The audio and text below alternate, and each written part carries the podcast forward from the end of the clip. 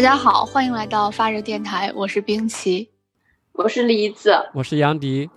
那么这一期呢，我们就想要聊一个话题，是关于视力矫正手术的。那么，呃，大家可以想一下，看看身边的人会不会有一些人之前是戴过眼镜的，但是最近会发现他突然把眼镜摘掉了。然后呢，你去问他的，你说为什么你不用戴眼镜了呢？这个人他可能会说啊，我戴了镜，戴了隐形眼镜。但也有一些人他可能会说啊，我做了这个视力的矫正手术。尤其是现在已经高考结束了，那么肯定会有一大批的人群开始。去啊，想要去做这个手术，呃，因此呢，我们就想要呃聊一下这个话题，就是视力矫正手术啊，算是和大家做一个简单的常识上的一些分享。然后，并且呢，我们啊，我自己的话呢是有呃视力矫正手术的个人经历的，呃，也可以在这里和大家讲一下自己在视力矫正手术的前前后后都经历了哪些事情，啊，有哪些心理上的变化。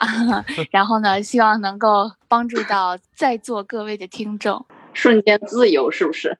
你说有的 人他呃是戴隐形眼镜嘛，有的其实是做了这个手术。比如说像你去做了这个手术的话，会有这种感觉，我不想让别人知道我是做了这个手术吗？呃，这个没什么影响，就是说，我觉得甚至我有点想让别人知道我做了手术。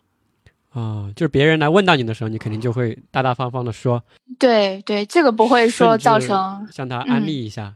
对对对，有这个感觉，有想说啊，这个手术很不错，你想去尝试，你可以去试一试啊，这样的。嗯，对，其实这期话题的话，当时也是冰淇他做了这个手术嘛，肯定周围人有很多朋友来，经常问他各种各样的问题，咨询一些细节啊什么的。其实我本人哈，我倒没有想过去做这个手术。刚刚你提出来的时候，我也想了一下，就为什么我没有想去做个这个手术呢？这个也是一个问题。后来我觉得。好像就觉得就戴个眼镜就没有什么。我的意思就是，好像也不是说所有近视了的或者符合这个手术条件的人都需要去做，对吧？这个可能跟每个人还是不一样的。就是我啊，没有说就是一定要去做，我确实没有这个想法。不知道李子不，我就非常想做，我就非常非常想做。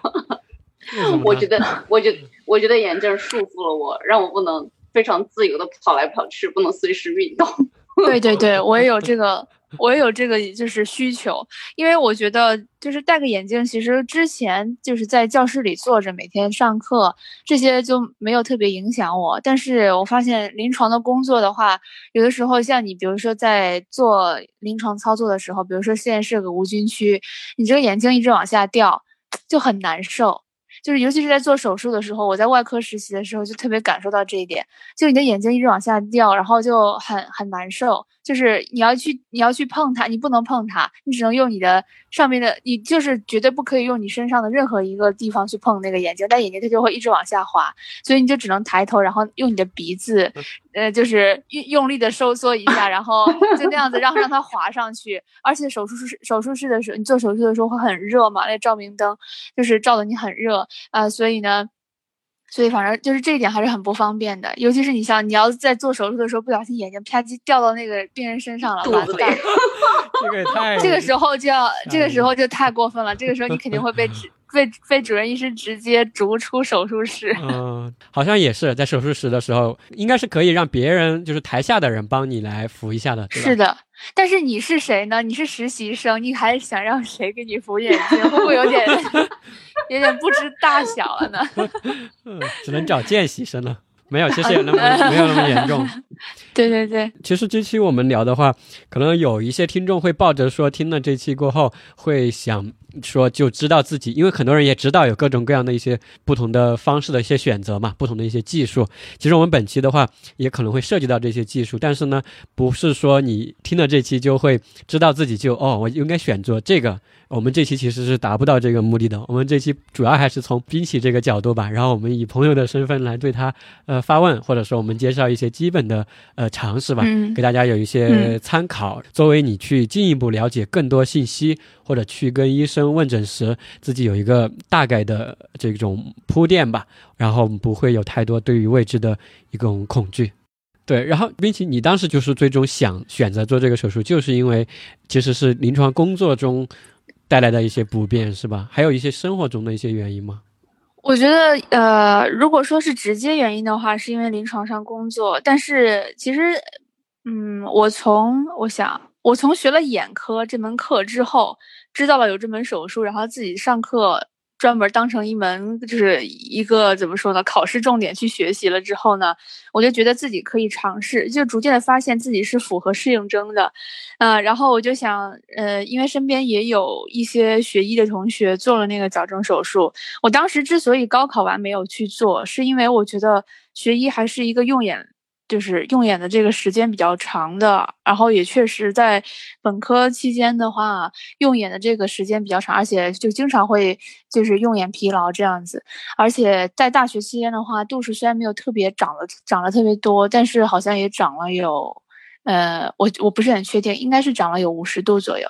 对，所以就是我就觉得，既然度数还要长，所以我就觉得还不要那么早去做矫正手术，因为这个手术后面我们还会提到，就是说为什么说呃。为什么不在你刚刚一近视你就去做这矫正手术，而到成人的时候再去做？就是因为我们成年成年之后呢，这个度数会趋于稳定啊，它变得不会那么，它不会再长了，或者是长得不会那么快了。这个时候你做这个手术的话，就更能够达到它最最大的获益。对，所以我当时是这么考虑的，就高考完的话就没有立刻去做。嗯。嗯，然后但是等到，呃，就是进入临床实习了之后呢，就是算是一个导火索吧。就是我就觉得在外科干活实在是太费劲，觉得这个影响了我的，影响了我的怎么说呢？对，有一点这个意思。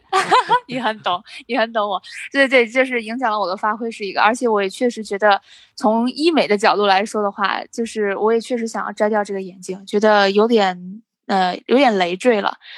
就是其实是想从整体上的一种提升嘛，就是在工作上、生活上都会有一个提升。对，然后刚刚呃驴子提到的一个就是跑步，我觉得这个也是影响很大。就跑步的时候，那眼睛晃来晃去的，会会觉得整个世界都在都在就是都在跟着你晃，因为那眼镜会跟着你跑步一下一下的，它就会上上下下这样。然后你当然可以忽略它，但是还是不一样的，就是还是会觉得有的时候会有点晕。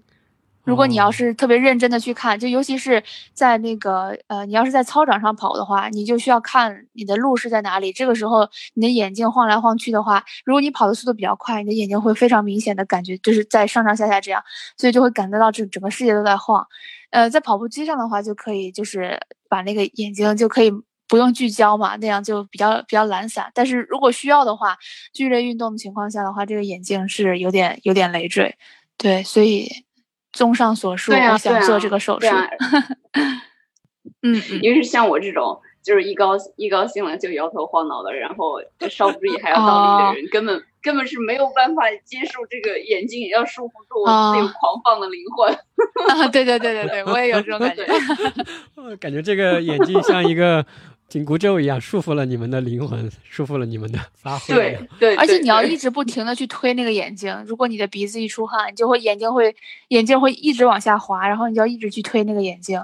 好吧，还挺烦的。我确实没有感觉到。然后你刚刚说了跑步啊、运动这些过后，我就想我跑步的时候好像没有这个感觉啊。然后刚刚你说了过后，让我下次。感受一下，可能你说了过后，我就会有这个感觉了，就还好。对，就是刚开始的时候确实不是很适应，甚至以前我有时候跑步，我都会把眼镜放在操场旁边，找个地方放着，然后就是那样去跑嘛。然后后来发现，确实可能也是度数升高了，发现那我戴着试一下呗。我也没有想过什么隐形啊，什么那些，我觉得好像有点麻烦，嗯，然后就戴着跑。可能刚开始确实不适应，甚至以前我吃饭我都要把眼镜摘掉，因为我觉得有时候一些。啊，比比较有蒸汽的一些会熏住眼睛，对，这也是一点，又很不方便。对，后来好像又不知道怎么的，就习惯了啊，可能也是度数上升了。如果你不戴眼镜的话，你都看不清楚你夹的是什么食物，确实是不方便啊，肯定是有不方便。对，然后我们那我们就按照我们这个电台的惯例嘛，我们每聊一个话题都要回溯一下它的历史。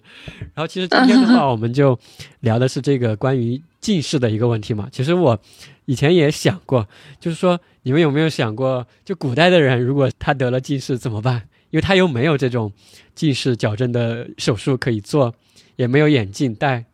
我觉得古人，呃，首先我先说第一个想法，就是说，我觉得他们很可能会在。啊，他们的职业生涯上遭受很大的挫折。当然，他们有没有职业呢？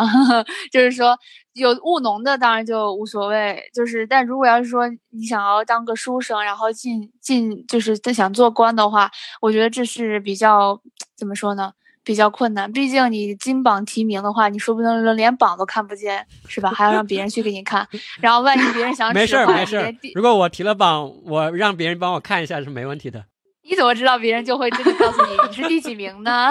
他要是知道啊你是第几名，但是你看你看不见，然后就说哎呀你落榜了，然后你就郁郁寡欢好几天，然后最后错过了错过了就是应这个乡试的这个时间是吧？哎，很坏人多的是。学校把通知书用 快递给我寄过来，我就知道了嘛。他给我发个微信什么的。古代耶，你不是说古代吗？对啊，这是个笑话。啊，明白啊，不好意思，没有 get 到，不好意思。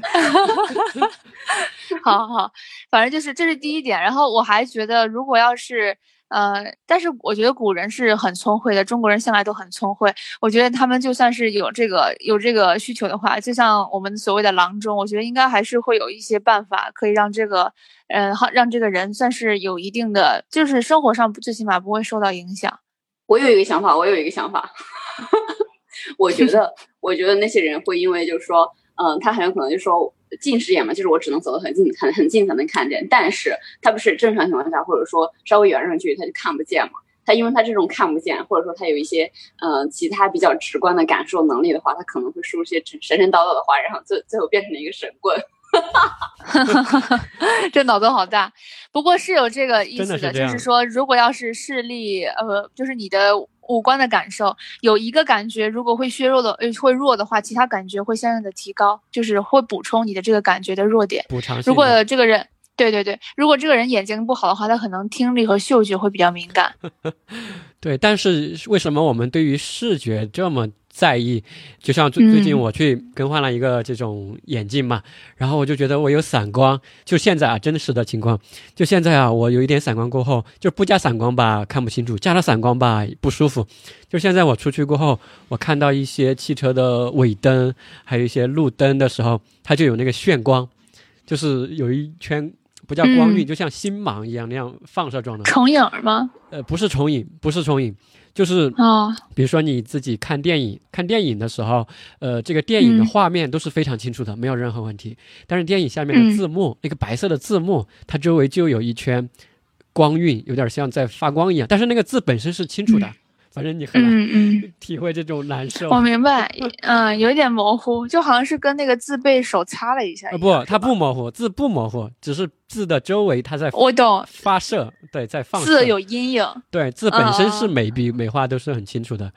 我能体会到这个人视觉上稍微有一点不舒服那种，真的很折磨，就像在地狱中一样。然后刚刚接着李子那个说嘛，他就说。人的视力受到损害过后，然后其他可能有不常，或者说神神叨叨的嘛。其实人的以前我们也讲过，就其实人的视觉，我们获取信息的话，视觉是非常提供的信息是最大的，在五感里面大概占到百分之七十到八十。就是你五官，就是我告诉你，你只能保留一样，你肯定是保留眼睛，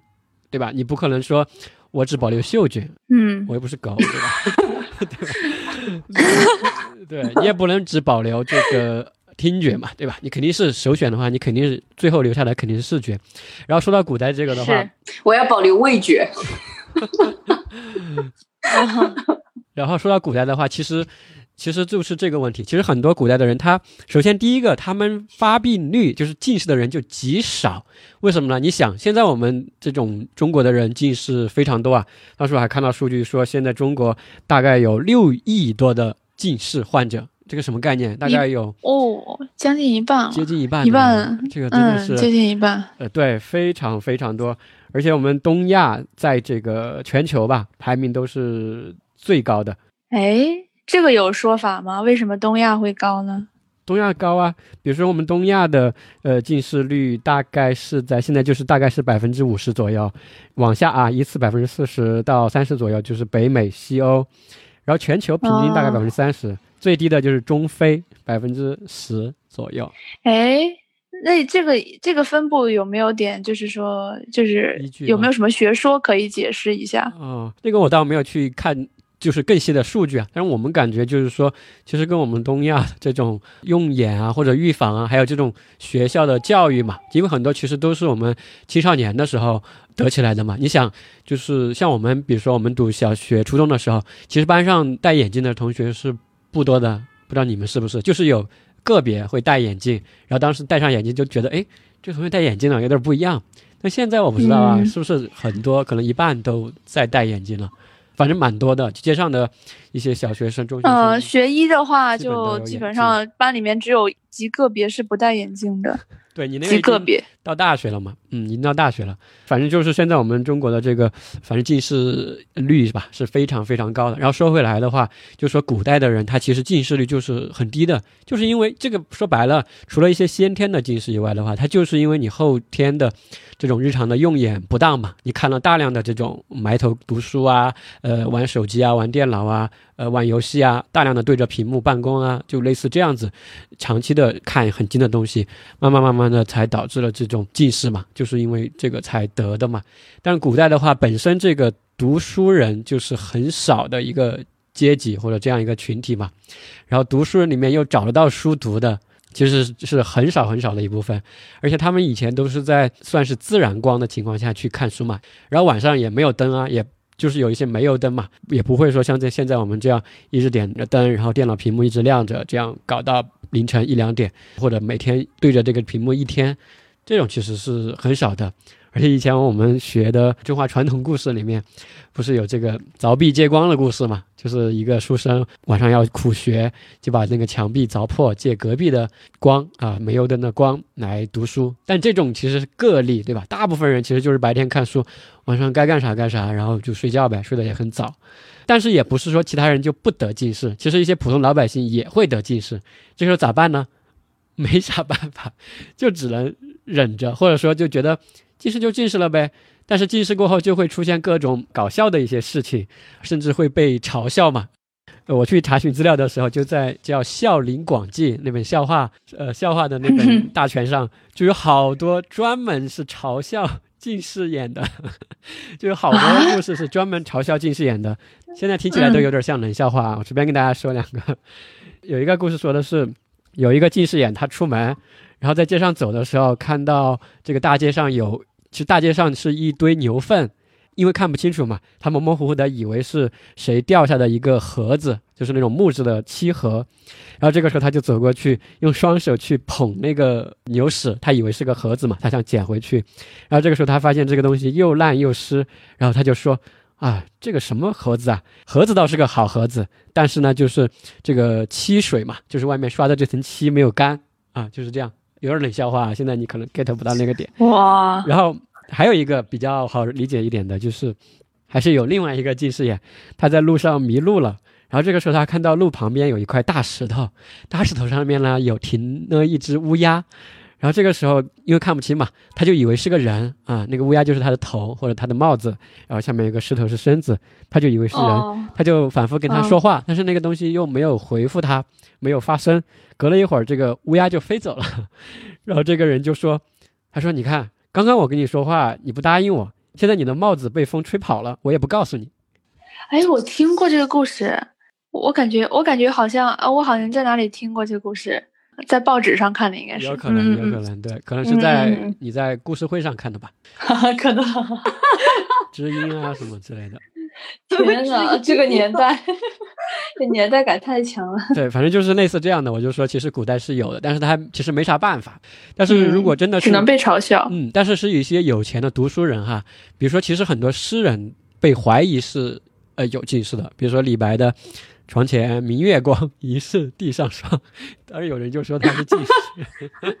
哦，对，但这个不确定嘛。对，但是有很多你网上去搜嘛，很多古代的文人诗人都是呃有近视的。其中有一个人，他就得了近视，怎么办呢？他有钱对吧？读书不行了，这怎么办？这个时候他就请人来读，就请个人来给你读书。有没有想到一款现代的呃付费知识付费的 APP？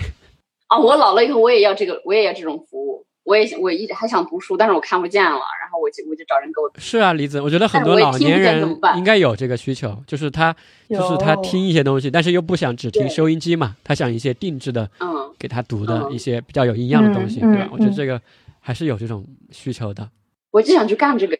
可以可以，其实以前也有这样一些治疗了，但是都比较不确切吧。比如说有一些中药的治疗呀、针灸的治疗呀，还有一些人他会用毛巾热敷一下，但这种肯定就是缓解一些眼的疲劳嘛。但他真正近视的话，是不可能说能去缓解我这个晶状体虹膜啊、什么角膜的一个疲劳的，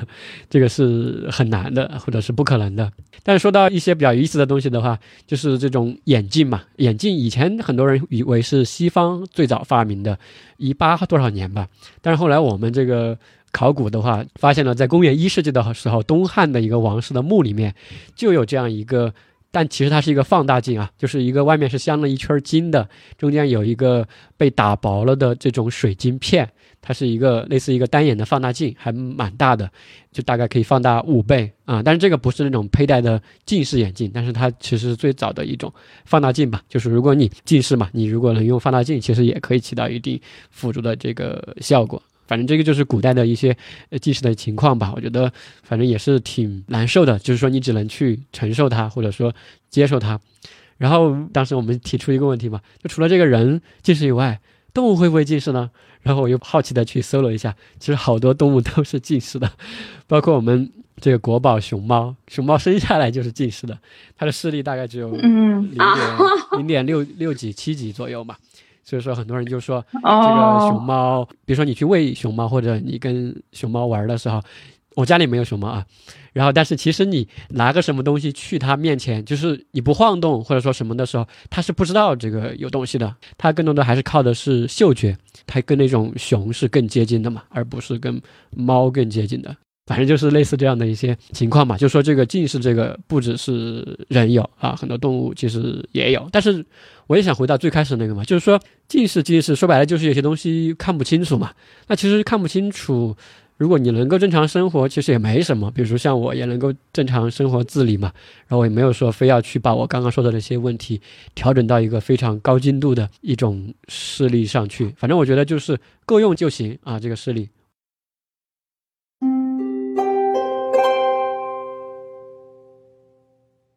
再往下的话，我们就来说一下刚刚冰淇提到的这些手术嘛。然后在这个基础上的话，我可以跟大家先介绍一下这个我们这个人的这个神奇的眼睛嘛，大概是一个什么样的结构？因为我们知道这个眼睛啊，其实在演化论中的时候就被进行了一个强烈的驳斥嘛，就说像眼睛这样一个精密的结构，就像这种手表一样，对吧？这么精密的一个结构，不可能是进化出来的，一点点不对，它就成像不清楚啊。当然这是一个影子啊，但其实现在我们这个眼球，大家可以非常简单的想象这个结构，其实它就可以想象成是一个照相机啊，大家可以把它想象成是一个照相机，然后我们的照相机的这个底片，这个胶卷呢，就相当于以前我们经常听的这种视网膜，我们所有的成像外界的光都通过我们这个眼眶吧，然后投到我们这个视网膜上，投到我们这个底片上，然后当外界的光线要达到我们这个底片上或者视网膜上的时候，它就会依次经过最重要的两个人体光学的部件吧，一个就是第一接触的就是这个角膜，最外层的就是这个角膜，再往里走最重要的就是晶状体，对吧？大家可能对这两个名字都并不陌生，你可以把这两个当成我们从外到内的一次会经过的两个镜片。那为什么一般我们都提的是角膜呢？因为角膜在我们这种成像上，因为我们知道不同的物质对于光的折射率或者屈光率是不一样的，而我们角膜在外界的光到达我们视网膜上的这个路径上的话，它的这个屈光的比例吧，它的这个能力，你可以理解成大概占了百分之七十五，就四分之三左右，而且它也在比较表浅的地方嘛，所以说我们后面做的一些所有的这种近视手术，其实都是针对。角膜对它进行一些改造和雕刻，那为什么又会近视呢？近视就是因为这种我们外界成的这个像，它没有恰好投到我们这块屏幕上底片上。近视的话，就是说我们成的这个像在我们视网膜前面了啊，就还没有到达这个地方，它聚焦这个焦点嘛，在这个视网膜屏幕之前，就是这么简单的一个事情。所以说它看着就是花的嘛，就是模糊的。远视呢，就是顾名思义，它就是成像在了这个底片的后面，反正也是成像不足吧，曲率不足，它就投到了后面。而我们平常最熟悉的老年人容易得的这个白内障呢，其实就是刚刚我们所说的这个第二块镜片，这个晶状体的一个混浊变得模糊过后，就会得这个白内障。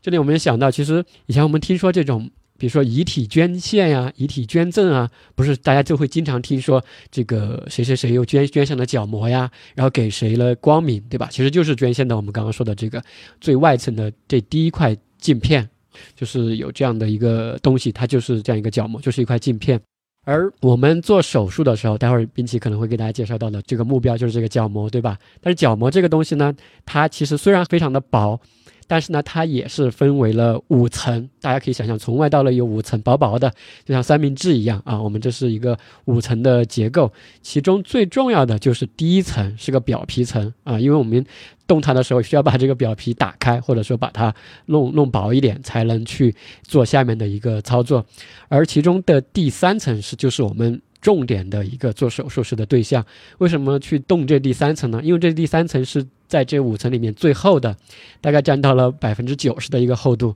我们就叫它基质层嘛。你可以想象成我们就是去装修这个房间一样，去把这个墙壁给它打薄啊，就是针对这样一层来做这个操作。所以说，整个角膜其实就是这样一个多层的结构，但是呢。因为我们每个人的眼睛都是不一样的，所以说每个人的这个角膜的厚度啊，它的一些比例啊，都是坑坑洼洼的啊。说白了，比例是不一的。所以这种不同的比例、不同的厚度，也给予我们后面选择不同的术式或者能不能做某些术式，其实就是看这个。这个是你的一个地基，就是大概的一个眼睛的一个结构吧。反正就是这样一个比较精密的光学的结构。那并且当时你肯定去做之前，你肯定还是去网上查了很多资料，对吧？对比过很多不同的术式啊，嗯，然后去看大概会有什么利弊啊，可以跟大家介绍一下当时看到的一些资料嘛？不同的这些是什么样一个情况？可以啊，就是说我当时首先是有这个想法之后，我当时是首先刚开始去了解，呃，有这么一个东西的时候，其实就是上课的时候听老师讲的。然后老师上课的时候就简单提了一下他是怎么做的，然后是比就是激光嘛，然后用激光，然后这样子这样子那样子，然后我就在这里就不展开了，反正就是很复杂的一个过程。当时上课只是提了一下，然后后来呢？我就本着好奇以及复习的一个态度呢，然后又 去了解了一下，然后了解了之后呢，我就知道，就是说，总共呢，其实上是有三种呃不同的手术，然后这三种手术呢，实际上各有优劣，然后它主要的一个选择的一个就是呃。最终医生和你会一起做这个决定，选择哪一个？那么选择哪一个的话，实际上主要还是针对于两个事情。第一个呢，就是，啊，就是做手术的这个人的角膜的厚度，啊，也就是说，这个角膜的厚度能给医生操作的这个空间有多大，以及这个技术能够，呃，帮你，呃，削薄多少的角膜，啊，这是一个角膜的厚度。还有一个呢，就是。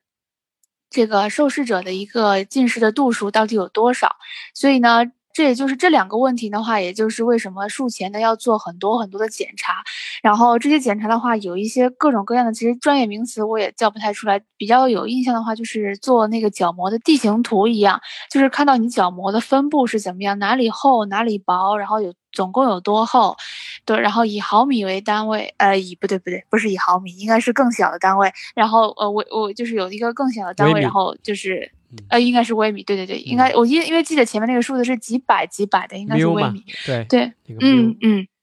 对。然后那么做这些检查的目的，就是为了筛选出来，就是看每一个病人，就是个体化治疗嘛，嗯，就是筛选出来你到底是适合哪。一种或者是哪几个手术，然后接下来的话，医生才会给你讲这个手术是呃怎么做的，然后术后可能会有哪些呃哪些需要注意的，那么这个手术又是怎么做的，术后又有哪些需要注意的才会出现。那么主要这三个手术是什么呢？就是我们在这简单跟大家提一下，一个是激光手术，这个是最早发明出来的，也是呃时间比较，所以它呢算是呃这里的老大，这三个手术里面的老大。然后第二个的话就是半飞秒。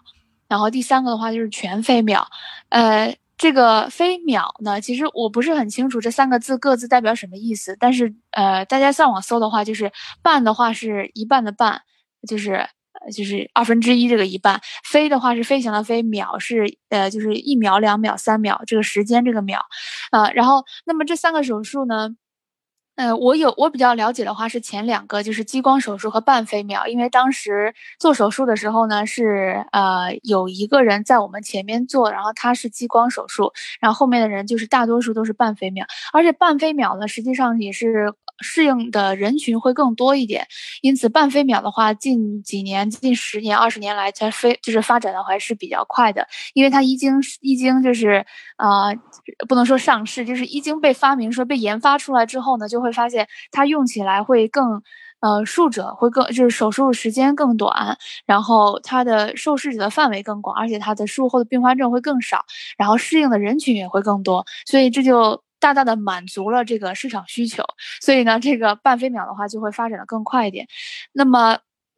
他们之间的区别的话，就是受试者之间啊有什么区别？就比如说我自己的话，我选择的是半飞秒。我当时去做完那个所有的检查之后呢，我的角膜应该是一边是四百九，一边是五百多，呃，五百多微米，就是我的角膜厚度，呃，然后。呃，因为你的角膜呢，就是像刚刚杨迪讲到的，就是角膜是作为一个主要就是操作的一个部分，我们就是要把角膜这个地方给削薄。然后角膜的话，其实刚才杨迪说是比喻成墙，其实我们也可以把它理解成是呃，就是一堆杂草吧，等于说这一层就是都是草，然后这一层这这个草有多厚？那么我比如说我的话是四百九和五百，然后我需要。呃，然后还有一个就是说，就是需要你去做的一个检查，就是看你的那个近视度数，去掉眼镜近视度数有多少？为什么要做这个检查呢？因为如果你的度数越高，你需要削掉的角膜就越厚，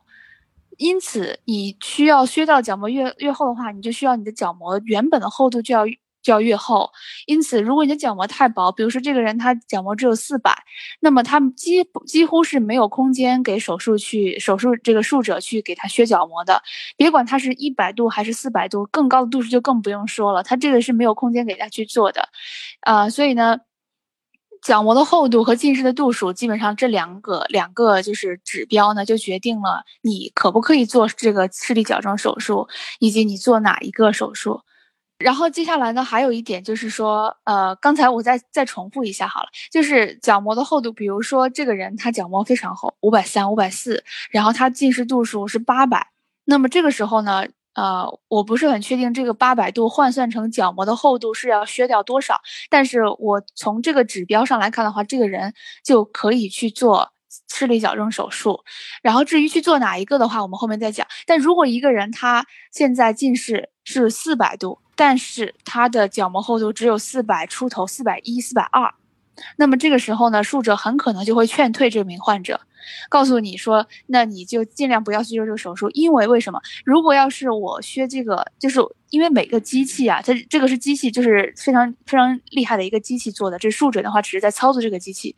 那么这个机器呢，它有最低限度的就是削的这个角膜的厚度，就是说我最低最低给你要削。十毫米或者是二十毫米，呃，二十微米，精度的问题吗？对我最最少最少要给削掉你三十，比如说二十吧，二十微米的这个角膜厚度。但是你现在给我削的，给我就是你的这个角膜厚度就已经是四百一、四百二了，我再削你就可能剩了三百多，但是也可能有误差哦。就是万一削多了呢？万一削多的话，这个人可能就直接三百、三百，就是三百五，甚至到三百了。嗯，所以他削掉的这个这个范围就。很难操控，太精密了，就是所以就是失败的可能性会更高一点。而且角膜很薄，会带来什么伤害？角膜实际上是有保护作用的，而且它如果太薄的话，这个角膜很容易破掉，就是它太薄了嘛，就像一张很薄很薄的那种很薄很薄的纸一样，不像比如说一一张是牛皮纸，一张是那种很薄的那种我们写练字帖的那种纸，那么它敷在你的这个眼睛上，而且又加上这个患者他本身晶状体是一个凸。比较凸的一个状态，因为是近视嘛，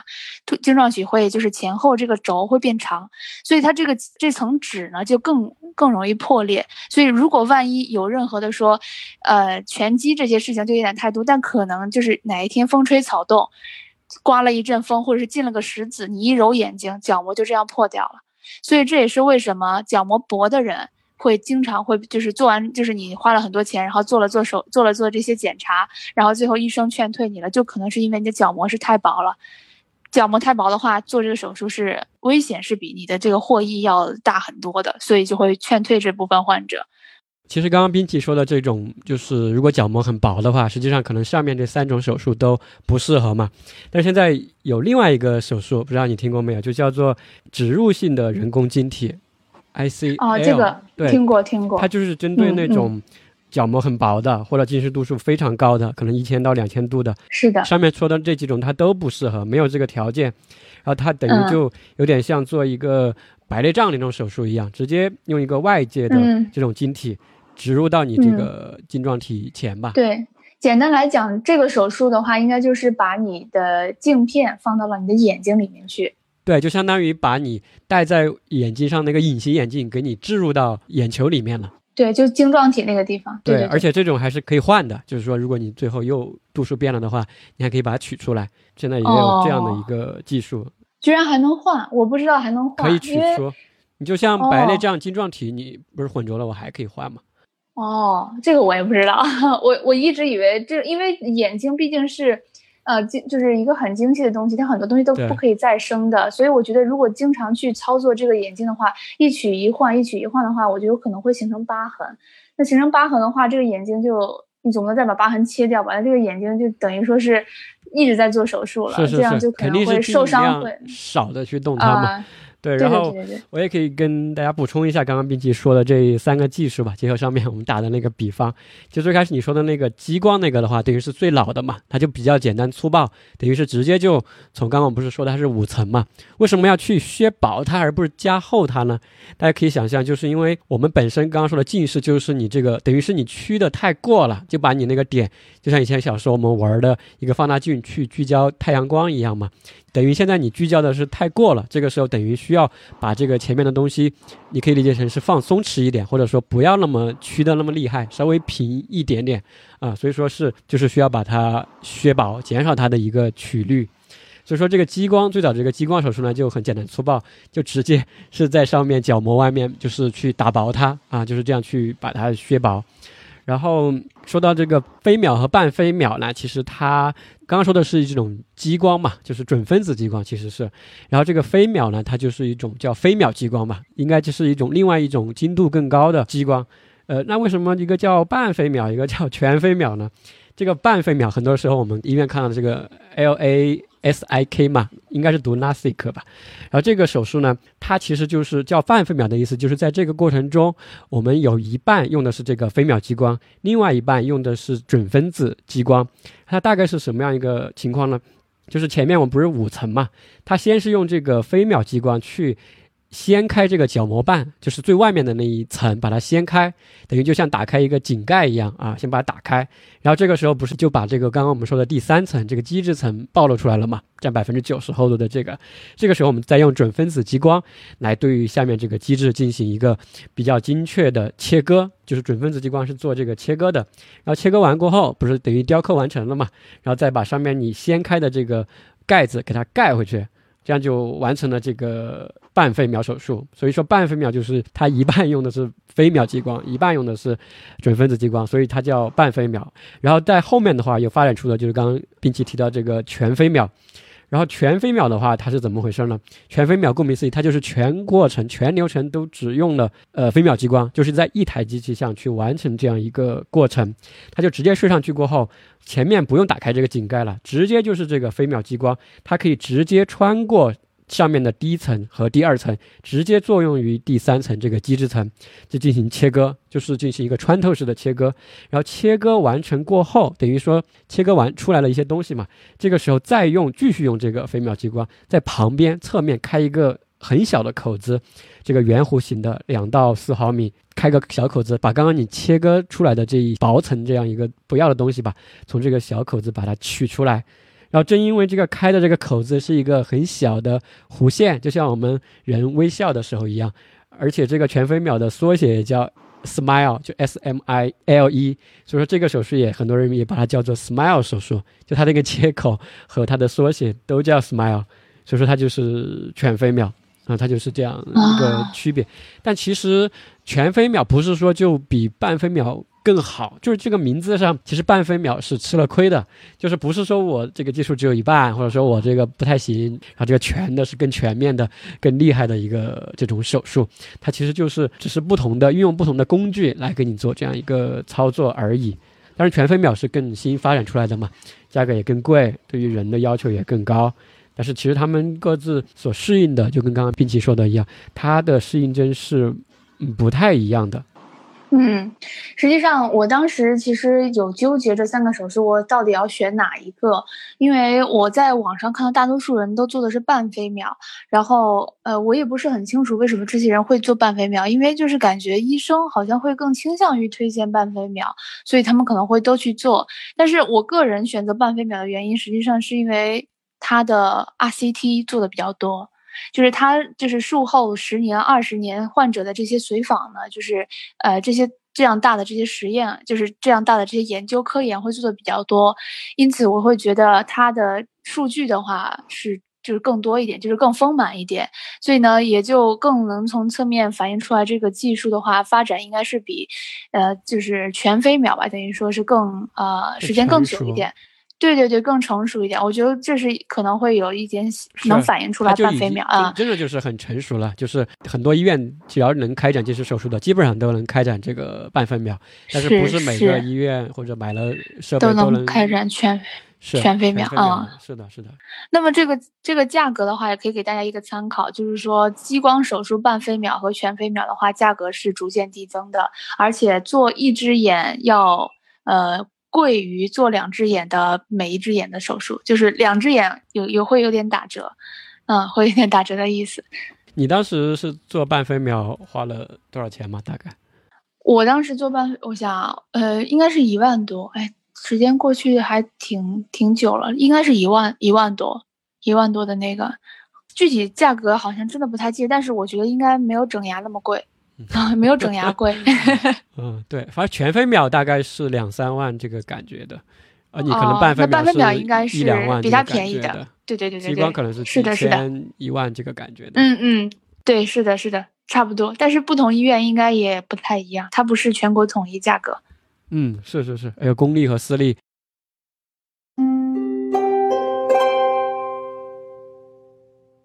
我是一九年十月份做的，呃，一九年九月份，对，九十月份那个时候，到现在差不多是呃呃半年多吧。我做手术前其实也是挺呃收集的多方面的各种各样的资料了，然后我因为看到很多人都是做半飞秒，因为我们是呃我作为医生医学生的话，有一点点呃小小的就是资源，就是我的老师可以给我做手术，所以就是我。我了解起来的话，可能比就是相比于其他的一些大众来说的话，可能会更呃了解的等于说更更多更全面一点，因为老师会给你讲的更多嘛。毕竟你是医学生，他可能因为那个时候还没有选专业，他就说啊我要学眼科，他就可能会讲的多一点给你，因为知道你可能以后要学眼科。是的，那么我当时做的话，就是先过去的话，我就去找医生，然后有一个选医生这么一个这这么一个过程。我当时选医生呢，其实还挺呃。怎么说呢？挺没，呃，挺没水准的。就是我看到我没有找主任，我不知道为什么当时我没找主任。我现在想起来，应该是当时是觉得主任的话就是五十多岁的那种，呃，这种就是经验可能比较丰富的。但是我怕主任有个什么原因，就是他可能当了老师，就是当博导了或者是硕导，他可能会让他的学生去做。所以你知道吗？就是他这个手术很可能不是他自己亲自做。所以当时我就考虑到这一点，可能是，所以我就选了一个比较年轻的医生。当然，他的学历呀，包括他擅长做什么，我都有去查了。然后选了这个医生之后，那是医生比较年轻，应该是三十多岁。然后我去我去见他，然后第一天之后，我就问他各种那种呃很白痴的问题，比如说，哎呀，做完这个手术有没有什么各种并发症啊什么的。但是医生呢都会很很就是呃稍微回答我一下，但是他所有回答完之后都说了一句话，说一定要做完各种检查之后再说，呃要怎么办。就是呃这一点的话，其实我觉得现在还是比较能理解的，因为很多其实患者到到医院之后呢，都是想直接把自己的情况一给医生一说，然后医生就可以给你做出决定了。其实上不是这样的，很多情况下我们呃语言上的就是说，比如说很多人说啊我没有高血压。我没有糖尿病。那没有的话，但是我们就不抽血了吗？就去不测血压了吗？也不是。所以就是还是要通过一定的辅助检查，然后去呃更客观的去体现你的整个个人的这些情况，包括像角膜多厚啊，像角膜的，就是呃，包括你整个眼睛的健康状况，等于说是给眼睛做一个很全面的体检。这就是术前的这个检查，包括还有一些什么术前的传染病的检查，这些都是啊做手术需要所必须的一些东西都会查，什么血血常规啊这些就可抽血的东西还是都会有的。嗯，你当时是在公立医院做的还是私立医院？是的，我是在公立医院三甲医院做的，嗯没考虑去私立。没有，完全没考虑。第一是因为没钱，第二是因为我的老师是三甲医院的。对我还是比较相信说，因为毕竟三甲医院是。我反正是整体都会比较倾向于公立的医院，对对对，而且我那我们我在那个是一个眼科中心，就是它是一个专专科医院，它并不是说是一个呃就那种大型的，就是全科不是全科，就是大医院里面综合性医院里的某一个科室，对，不是这样的，我是专门去的专科医院。所以说我听你这个说法，就是说，其实不是说我跑到医生那儿去说啊，我这今天要做这个手术，我要做最贵的那个、最好的那个，不存在。其实这种什么最贵的、最好的这种说法，其实这个是要适不适合根据你这个情况来定制。是的，就是要定制，不存在什么最贵的。这和整牙一个道理，就是说有些人他戴钢牙，有些人他戴，但是这个其实呃，你可以在一定程度上可以相互选择，但是呃，也有肯定是有最适合你的，包括你平时嗯生活方式上，你可不可以一天达到就是戴二十二小时的，就比如说戴透明牙套要戴二十二个小时，就所以你要根据自己的情况，然后呃。你除了给医生反映你最真实的这个想法之外，你还要就是呃听医生的话，然后多做就是做完他所给你安排的各种各样的检查啊，然后他还有那种。比如说，他会给你滴一种眼药水，是啊散瞳的散瞳药，就是你的眼睛呢会在接下来的几个半个小时内，就是他眼睛会什么瞳孔会放大，瞳孔放大之后呢，就给了他更多的空间，他可以就是照就拿灯光照你的眼睛的时候，就可以看到眼球里面就是那个呃。就是眼球后面，甚至能看到你那个眼球后背后的那些血管都可以看清楚。所以散瞳药这个是当时还这个体验还挺神奇的。他一滴了散瞳药之后，确实接下来半个小时的时间看东西看的不是很清楚，因为你的瞳孔没办法调节的话，你的那个远近其实就调节上就出了一点点问题。不过只有半个小时的时间，很快这个药效就过了。哎，你现在不是在介绍你当时的一个经历吗？现在你说的这个是做检查的，还是说已经是术前要开始做了的一个情况？呃，术前的检查，其中有一项呢，就是要滴散瞳药，然后去看清楚你的眼睛里的情况是什么样的。做检查，对吧？对，还是在做检查，在手术前的，是的，是的，还在做检查。对，然后呃，还有一个检查的话，就是我有一个体验还挺有趣的，就是呃，就是我当时在做检查的时候，反正是来来回回跑，哎，一会儿去这个诊室，一会儿去那个诊室，然后。呃，有一个检查，就有大部分的检查都是在一个小黑屋里面做的，就是我不是很清楚当时他们在做什么，但是反正是一进去那个房间就是全部都是黑的，然后我就根本根本看不清楚要往哪里走，然后就会有一个医生过来招手，然后说：“哎，你往这边来，这边。”然后说什么在哪里，我根本看不见，就这个房间毫不夸张的说就是那个光线嘛，肯定。对，就是从也不是特别亮的地方，反正是从走廊的地方，然后走进去就是一个小黑屋那样。然后进去之后呢，就从这个机子坐到另另外一个机子，就是它那个机子是一排那样子。你就他说首先坐到门口这个机子这里，然后叭叭叭就是做了一些操作哈。然后你挪到另外一个椅子上，然后就这样一个一个这个椅子挪到最里面那一个，做完之后说好，你从这个地方再出去就好了。这是一个。然后还有一个比较有意思的是，嗯。刚刚除了散瞳之外，还有一个是最后做的一个检查，就是看你的鼻导管是不是啊，就是这个眼睛到鼻子这里面呢，就是眼睛到鼻子这里有一个呃解剖结构，是一个导管，就是怎么说呢？它实际上是呃给大家说一个体验，你们可能明白，就是你有的时候哭的时候为什么会鼻涕一把泪一把。就是这个有这个导管存在，嗯，对，就是你哭的时候叫什么？是一个隧道对吧？一个通道。是是是，就是你的眼泪会通过这个呃，就是这个导管，然后就是送到你，就是通过这个导管从眼睛流到鼻子，有这么一个解剖结构，我忘了叫什么，就是对不起解剖解解剖老师，就是有这么一个结构，它会在这个地方其实上有一点小小的恐怖，就是你扒开自己的眼睛可以看到，就是内侧眼角里面有个小小小洞。呃，就是那个那个小洞，其实就是这个导管的一个开口。然后他会拿一个软的套管针，就是扎在里面。然后，呃，对这个地方体验其实不是很好。当时他扎进去的时候，就是那种眼睛可以看到一支很粗的针在你的眼前，然后就是打进去一点生理盐水，他是想要看这个导管是不是通的，呃，因为到时候做手术的话，这个导管是要呃排，就是。怎么说呢？它是要排一些东西出来的，就是需要它保持通畅，对吧？是的，需要它保持通畅，所以呢，他会先做一下这个地方是否是通的，所以他就会啊，他就会就是打这个东西，然后左眼一下，右眼一下，嗯，他会提前告诉你说你会感觉到喝到一股盐水。我说，然后当时我还没反应过来，什么喝到一股盐水，什么回事？然后他，然后他就把我的头摁在了那个就是椅子上，然后就。一根针就出到我面前，然后就当时我就很想挣扎，但是我就尽力的保持镇静。我说啊，没关系的，这是这是这是这不会发生什么的。对对对，然后结果他就一根粗很粗的针，然后有一点点痛，因为他毕竟还是稍微扩张了一点那个。导管的开口，然后它打扎进去之后，然后就打进去一滴水，然后就很奇妙的感觉就出现，就会很明显感觉到一股液体，就是从你的眼睛顺着那个导管的地方，然后慢慢的流到你的鼻子里，然后流到嗓子眼里，就这样。因为鼻子和嗓子眼也是相通的嘛，它是因为你的头是向后仰的，它就会流到后面，不会从你的鼻子里出来，它会流到嗓子眼里。所以说流到嗓子眼里喝下去就可以，这是生理盐水。然后我就就是很紧张，那会儿其实我就。被那个针头吓到了，第一个，然后第二个就是，哎，我的嗓子眼里面怎么突然出现了一股水？就是他话音刚落，就那个水就来了，然后说啊，怎么回事？然后他就眼眶里给你打了点水，然后最后你把它喝进去了。对，就眼眶里这里做了点操作，然后突然这嗓子眼里那个地方就感觉到有一股水出来了。对，这个感觉还挺奇妙的。通透了，打通了你的。很通透。当时真的有一种很通透的感觉，就是做完之后觉得自己的鼻子好像有点，就是很通畅的感觉。凉凉的感觉吗？有那个？对对，有的有的，有有稍微有点凉凉的，但是不会是那种薄荷那种凉，就是感觉那种水的那种凉，还挺微妙的。所谓的 颅内高潮，这真的是颅内。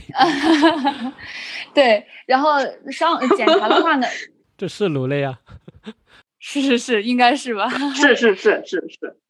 然后检查的话呢，就是实际上比较我做的是比较快的，就是早上差不多八点，呃八点多做，然后一上午就做完了所有的检查，什么抽血呀、乱七八糟的各种，包括那些滴眼药水，然后还要等等五六分钟滴三次那个散瞳药才可以去做那个和散瞳药相关的那个检查。反正一上午的话应该是比较充足的时间，如果人不是特别多的话，然后费用的话大概就是八百八百块钱左右。啊，当时他是让我先去充了八百，但是没花完，所以应该是七百。所以应该是七百多块钱左右，嗯，然后做完术前的话呢，就是开始啊，就是被安排这个术前这些术前同意书啊，然后医生就会告诉你说，哎呀，万一做失败了呀，等等等等，然后就吓吓吓唬你，呃，当然其实也不是吓唬，也是一个非常非常就是正常的一个流程，他肯定是要告告诉你各种各样的手术的风险的，啊，都会如实相告的，嗯，然后做完这些术前的这些呃，就是操作了之后呢，就是等手术。打断你，你等于是说，可以拿到了这些全部的检查结果过后，你又去找到你之前那位医生，然后这个时候他给你做了这些，说你可以做，然后这个时候选的术式吗？还是说之前就选好了的？哦，对，我没有说选择术式，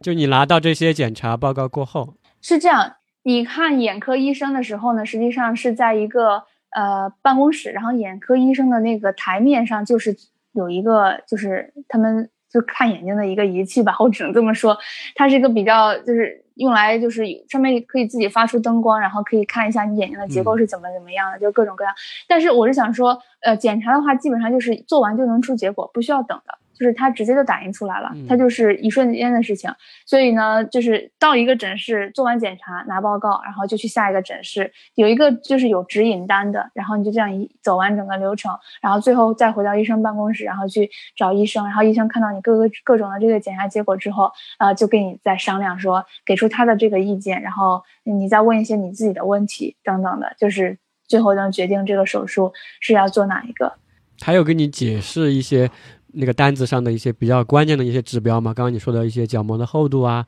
对他当时就比较呃解释了一个角膜厚度的问题，因为我当时的话是想要做，我当时想要做哪个来着？就是半飞秒的话，我是想尽可能的尝试，但是因为第一次见他还没有做那些术前检查的时候，他看了看我的眼睛，然后说我的眼睛角膜比较薄。哇，当时就是五雷轰顶，我就觉得天呐，我做不了那个我最想做的手术了，因为。角半飞秒，它对角膜的厚度要求比较高。然后他说：“你我的角膜会比较薄。”然后我当时就说：“这个角膜薄到底是我平时用眼不爱护，还是说天生的？”他说：“啊，没有，是天生的。每个人就是生下来角膜就那么厚，它不会不会变的。”啊，然后我说：“哦，天呐，那只能怪自己爸妈了，不能不用怪自己。”难道你还 想像李子一样通过锻炼把自己的角膜变厚吗？啊，还可以这样吗？开玩笑，李子还可以？当然不行了。哦天哪！我为什么今天都 get 不到你的笑话？没有，李子是健身爱好嘛，他经常锻炼，但是他也锻炼不到角膜呀。哦，我知道你这个点了。哎呀，真的是 没有锻炼那个角膜，只可能呃有一种方式它会变薄，就是经常频繁的频繁的摘和戴这个这个隐形眼镜，角膜会越来越薄。只有这一点会变薄，它不会越来越厚的。它不是一个眼睛度数增增高的一个就是病理基础，不在这儿。嗯嗯，病理基础是你的整个眼球的长轴会就是前后的长轴会逐渐的增宽，这是它的病理基础。所以好。对对对对对，好，呃，不说这些高深的这些话，你还有问题吗？没有的话，我就继续往下讲。没有问题了，你可以做手术了。好好好，可以被推进去了。好的，好，然后我就嗯做做手术。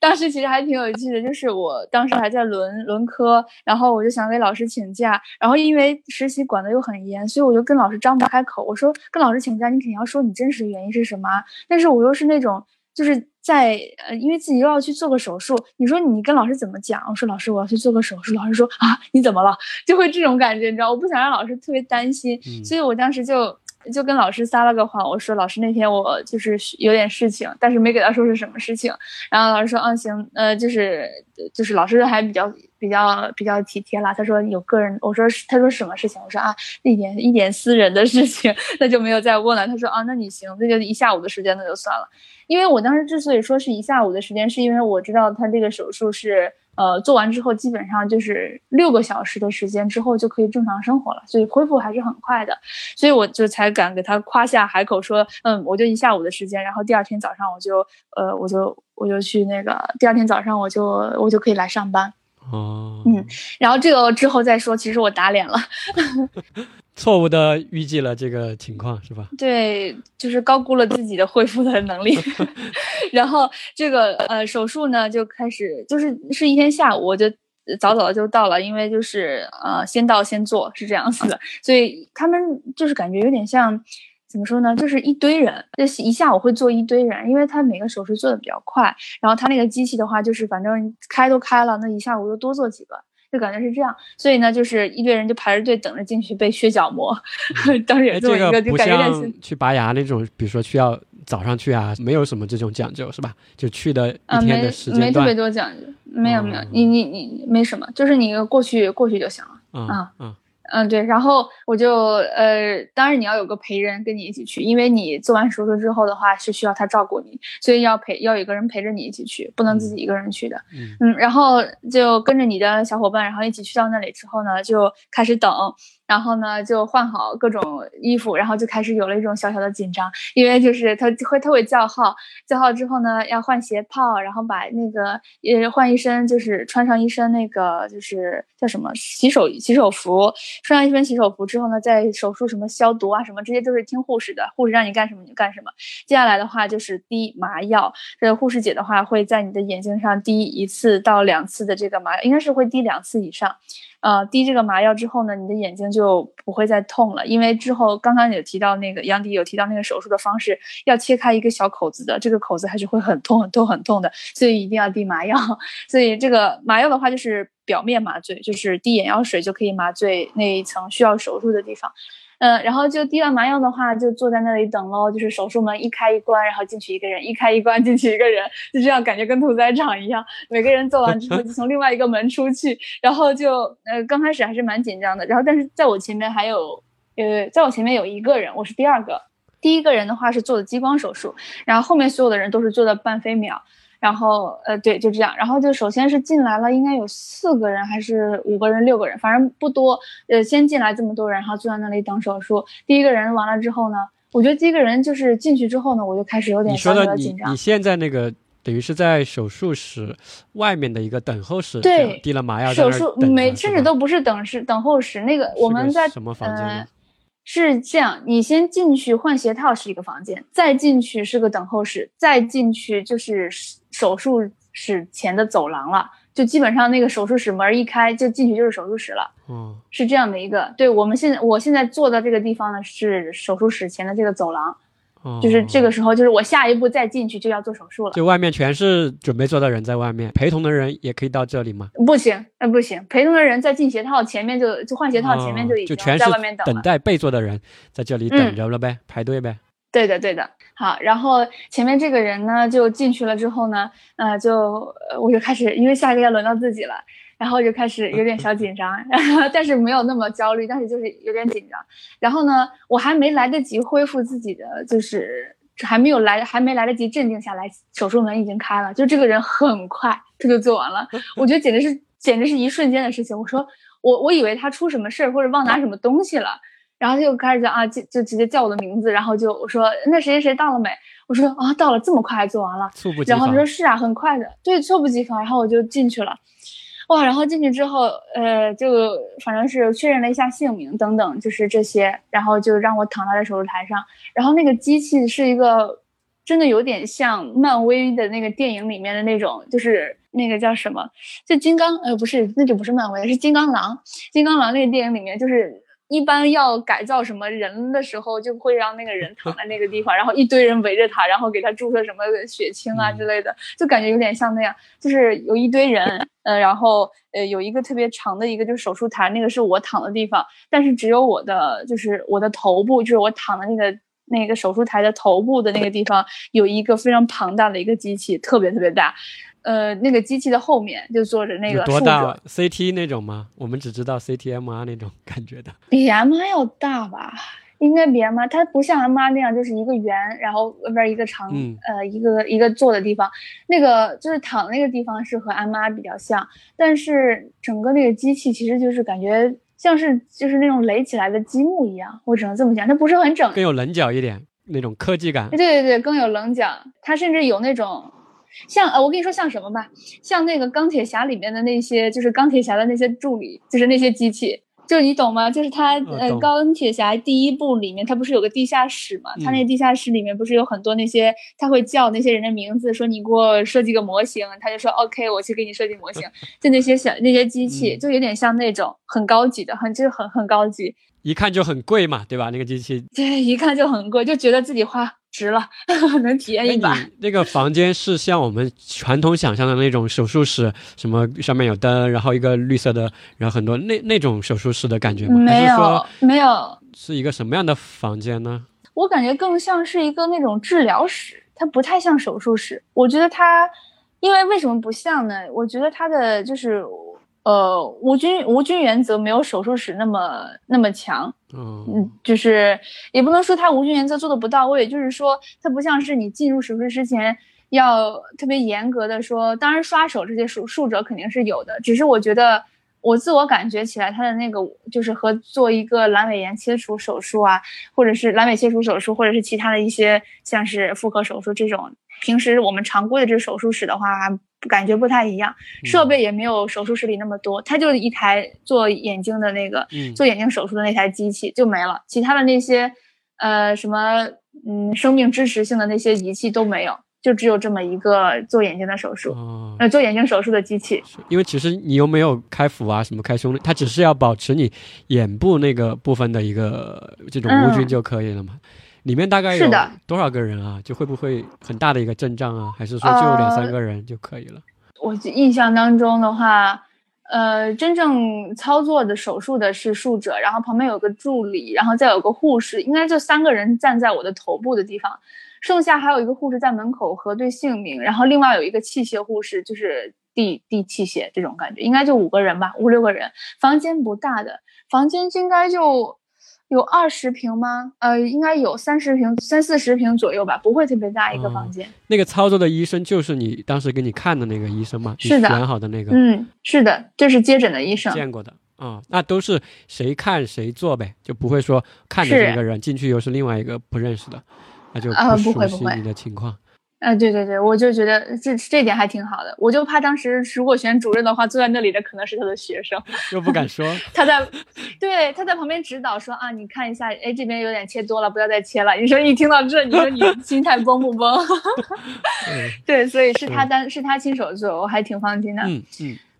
然后就嗯，护士姐就让你就是说你躺到这里，然后往上挪挪，往下挪挪，调整一下姿势，然后就手术台是往上一点，往下一点，呃，就是等于说是做一做一系列的调整，然后接下来就开始开始手术了。然后呢，就是首先呢是你就听到了那个。医生非常镇静的这个口口音，就是说啊，你好，现在我们来做这个这个手术了。然后我们做的是半飞秒，需要先做哪个眼睛，再做哪个眼睛，一会儿听我的指示就可以了，不用紧张，就很简单，就感觉是呃，就是套餐，就每个人进来之后他都会说这一番话。机器人吧，应该是。或者是没有啊？对，就是录制好，等于他录好过后放一遍也是可以的，是吧？对对对，呃，不不不，我觉得这个还是要医生自己亲口说会好一点。说的话，对对对，内容应该是比较标准的，嗯，标准的。是是是，话术。对对对，然后我就深吸深呼深吸了一口气，然后我就开始 OK，我准备好了。然后他说那行，那我们现在开始。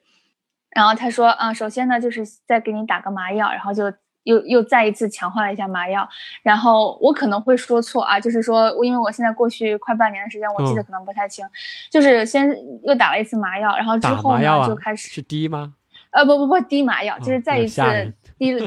不好意思，没有去从前前后后从来没有任何有一个针出现在我眼前没有的，然后呢就开始在我的眼睛就又又滴了一次麻药，然后这个时候呢就给你上了一个东西，就是一个夹一个一个撑子，应该是说。把你的眼球撑开，因为你在做手术的过程中，你不可能眨眼的，所以他就撑开了你的眼睛。然后，呃，做哪一个的话，做哪一个撑哪一个，另外一只眼睛就先休息。痛不痛？那另外一只眼睛会。嗯，撑开的时候不痛不痛，你痛的话，你他会他会说我现在要撑开你的眼睛，如果痛的话你告诉我，然后一撑开，他说会不会痛？我说啊不会，没事。他说好，那我们继续我们继续。然后另外一只眼睛就是他一次只操作一只眼睛嘛，然后另外一只眼睛就先休息，就会嗯拿一个就是感觉好像是遮光板一样，然后就遮住另外一只眼睛，然后另让另外一只眼睛先安静，先不要让他害怕，然后这个眼睛呢就开始接受 接受 这个手术，然后。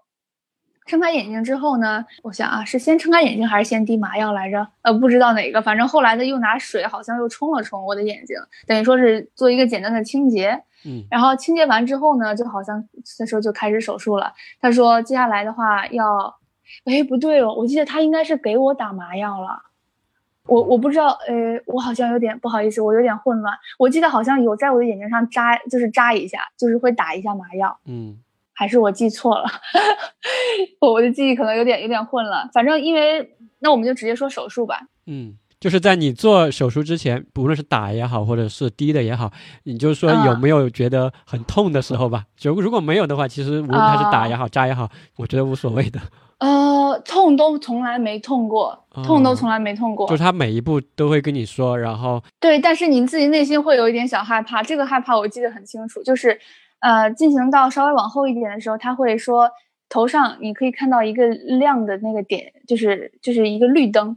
原亮色绿灯。然后呢，在上面呢，就是看到那个绿灯时候，说你现在会看看到这个绿灯，但是过一会儿你就会看不到了，你就会出现。就是眼睛就全部就你的眼睛现在看到全部都是白色的了，就是不是黑了是白的，全白。嗯，出现这个白色不用担心是正常的现象。嗯，然后一会儿的话就会再次就是一会儿就能看到了，所以你不要害怕。嗯，然后呢就开始出现了，对，然后就开始我就开始看到那个绿灯。他说现在可以看到吗？我说现在可以看到。然后过了一会儿说行，那我们现在开始操作，逐渐你就看不到了。他还会告诉我，然后我就过了一会儿，他说现在还能看到绿灯吗？我说看不到了，现在全是白的。他说好，然后就然后就出现了一一股烧焦羽毛味，就很恐怖。这个时候我就大概猜他估计是已经在激光在在处理我的那个呃角膜了，雕刻了。对，然后就我就当时我就保持镇静，哎呀，我就觉得当时就是恨自己太聪明，干嘛要知道这会儿是在烧我的角膜？所以我当时很紧张，然后躺在那里，好，现在在烧角膜，然后我的头一定一定要保持稳定，因为你万一动一下，哎，那就是差就是一毫，对，那就是你头影响你摆一下的话，那是好几厘米了，那这个眼睛才多大的地方啊？所以我当时就啊，保持镇静，保持放松，不要让自己的头特别紧张。然后他就烧烧烧烧烧烧了一会儿之后呢，就感觉那个味道散去了之后呢，他说好，现在就就拿开了。然后一一瞬间你就，第一瞬间是你的满眼是红色的，因为是血，是血，你的满满眼都是红色的，就是我从白色变成它烧的时候应该是变黑了的。就是变黑了的，然后呃之后呢，黑色过去之后就变成满眼是红色，他就会拿一个类似于像雨刷一样的东西，把你的那些红就是血给你刮掉，挡风玻璃，结实，给你对挡风玻璃那样，对给我刮干净，然后我还甚至听到了一点点和玻璃摩擦的声，就是感觉那个就是那个挡风 挡风玻璃和雨刷摩擦那个声，就是咯叽咯叽的那种声音，然后给你擦干净之后说好，这只眼做完了。然后我就，然后他说：“你现在能不能看到那个绿灯？”我说：“可以看到。”他说：“OK，这个眼睛 OK，做完了。”然后下面换另外一只眼睛，然后同样的操作就再来一遍。做的时候，就你闻到那个味道的时候，也一点都不痛是吧？不痛，从头到尾没有特别痛过，只有自己吓自己。他说开始做了过后，这个大概持续了多长时间呢？不超过十分钟。就那个烧焦的味道啊！不不不，从我进手术室到出去不超过十分钟。嗯。啊，那么快，特别快，感觉发生了很多事情。我看啊，就一只眼睛的话，一只眼睛，我我想一下，差不多就一只眼睛有三四分钟，有没有我都不知道。嗯，很快，就非常快。应该有三分钟以内，我觉得甚至就是做的时候，一只眼睛就是可以通过闻那个味道的一个出现和消散来判断。呃，闻味道，而且会听声音，声音有那种滋溜滋溜的那种滋啦滋啦的声音，就是明显是在烧东西。对，而且还有刚刚你说的那个头部动的一个问题嘛，或者眼球动的那个问题，这个其实是呃不会出现的，因为这个比如说你眼球我往。受不了了，对吧？我往旁边看了一下，或者怎么样的，这个时候，这个你要控制，医生会告诉你说，你要就我现在要开始，就是就是烧你的，不能，他可能不，他肯定不会这样说，他就说现在我要开始手术了，你的眼睛要盯着上面那个点，不能动。就他会告诉你。我想说的是，这个机器其实它是有这样一个自动保护机制的，它监测到你的眼球往旁边偏了过后，它会自动停止的啊，它不会说把你旁边割到的，所以说是不会出现这种对医疗安全的事故。它有一点点，对它有，因为你的眼睛就算是盯着一个地方，它也有一点点微颤的。这个这个机器在一定范围内，它会追着你的那个眼球扫的。对，但是它一旦超过它那个。嗯，对，但一旦超过它那个跟踪的范围，它可能就会停止。嗯嗯嗯，是是是，还是很高级感觉。对，很高级，很高级。嗯，然后就是另外一只，另外一只眼睛，然后另外一只眼睛的话，就因为有了前面这只眼睛做铺垫，另外一只眼睛会轻松很多。然后呃，做完的话就是差不多，第二只眼睛就很轻松，然后就啊操作都同上。然后做完之后呢，就是。就手术完了之后，就你身上不是盖着一个无菌的巾吗？就是只有只只有你的头部是，只有你的眼部是露出来的，其他地方是全部拿无菌巾给你盖住的。然后把那个巾撩开的时候，我还在想啊，做完了已经。然后他说对的对的，做完了可以起来了。然后我就站起来，站起来之后，我当时不敢睁眼。因为有点激动，你知道吗？就是哦，我现在一睁开眼睛，我就是一点零的眼睛了，然后就有点小激动，然后就他说你现在可以睁眼了，你看一下，然后我就睁开眼睛，当时实际上有点模糊，因为可能有一点生理盐水还在眼里面，就是感觉有点像哭过一样，那个眼睛看的不是很清楚。然后我说哦，可以看清楚了，然后他就说可以看清台阶吗？我说啊，可以看清楚。那好，那你自己走走出去吧。然后说啊，也不送我一下，就是感觉 就是对